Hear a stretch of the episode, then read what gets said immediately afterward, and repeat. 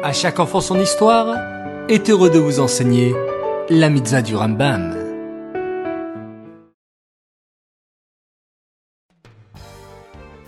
Bokertov les enfants, comment allez-vous? En pleine forme? Baruch Hashem. Aujourd'hui nous sommes le 3 Adar et nous avons une mitzvah, la mitzvah positive numéro 105. Il s'agit du commandement qui nous a été enjoint en ce qui concerne l'impureté de la Shirvatzera. Savez-vous les enfants combien il est important d'avoir de bonnes pensées? Le Tzemar Tzedek explique que pense bien et tout ira bien.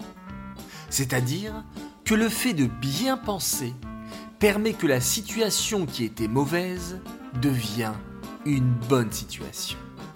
Par exemple, lorsque j'ai une mauvaise note à l'école, alors je suis complètement découragé et je ne veux plus travailler cette matière, de peur d'avoir encore une mauvaise note.